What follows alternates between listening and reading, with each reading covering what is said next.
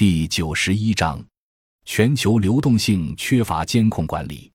六国央行货币互换凸显了当前全球体系的两个主要问题：第一，国际货币体系的严重不对称；第二，全球流动性缺乏良好的监控和管理。一旦爆发金融危机，各国都需要美元流动性，因此，布雷顿森林体系所确立的美元超级地位至今仍不受挑战。而且，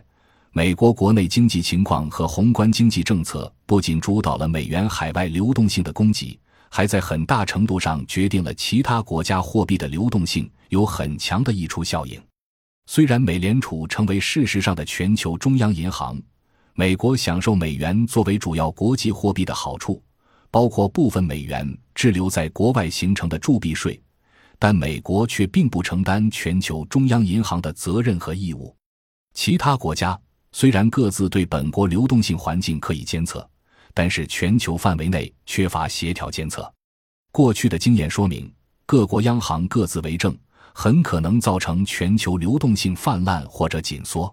参考资料：徐以升、郭荣、单景辉，《透视美联储与各国央行之流动性互换》，第一财经研究院，二零一三年。上述货币同盟与全球流动性问题的讨论。本来应该形成的结论是有必要加强国际合作，形成调控全球流动性的总阀门。可是，核心国六方货币联盟明显不是着眼于稳定全球流动性的大局，而是服务于集团利益。否则，很难想象作为全球第二大经济体、最大新兴国家的中国，以及全球第五大经济体、第二大人口国家印度，竟然都被排斥在外。而且，这种排他性的西方金融资本联盟已经深刻影响到了地区稳定。支持这个判断的材料有很多，例如，中日韩在二零零八年年底签署扩大货币互换协议，其后，二零一二年五月，东盟与中日韩协商，把清迈协议的区内货币互换基金规模增至两千四百亿美元，建立预防性紧急贷款制度。本来按这个方向发展下去。完善“十加三”的多边货币互换机制，对于稳定区内经济秩序具有莫大好处，也符合日本利益。但随后便先由美国高调宣布重返亚太，要在区内推行再平衡战略，并明确表明美国要做主导太平洋地区的力量。紧接着，日本提出国有化钓鱼岛，又以政治势力抬头。此后，日本全面调整其亚太外交策略。以至于中日关系跌落低谷。同期发生的是，日韩也因为独岛问题关系日趋恶化。日本政府以中断货币互换协议作为报复手段。何况，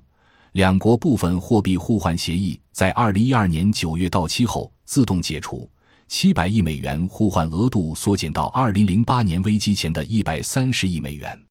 二零一三年七月。日韩双方三十亿美元互换协议终止，至此双边互换规模清零，仅剩在东亚外汇储备库合作机制中的一百亿美元。